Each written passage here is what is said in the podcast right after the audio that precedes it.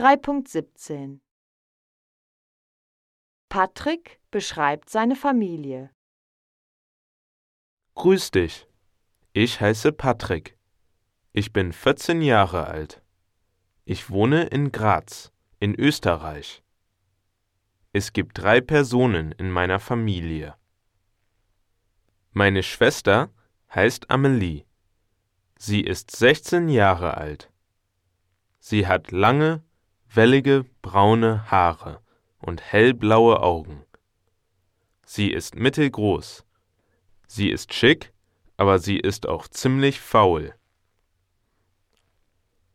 Wir wohnen mit meiner Großmutter. Sie heißt Ursula.